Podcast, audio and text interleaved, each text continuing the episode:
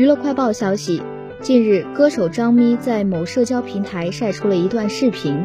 视频中的她起了个大早，为老公做爱心早餐。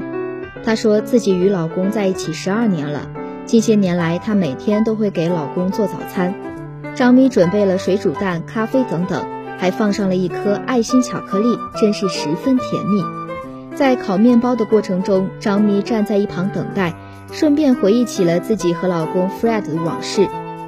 张咪说，在得知自己患癌的消息时，她老公哭到不行，但冷静过后便说这件事不是张咪一个人的事情，而是他们夫妻俩的事情，要共同面对。话语十分感人，他说话很负责任。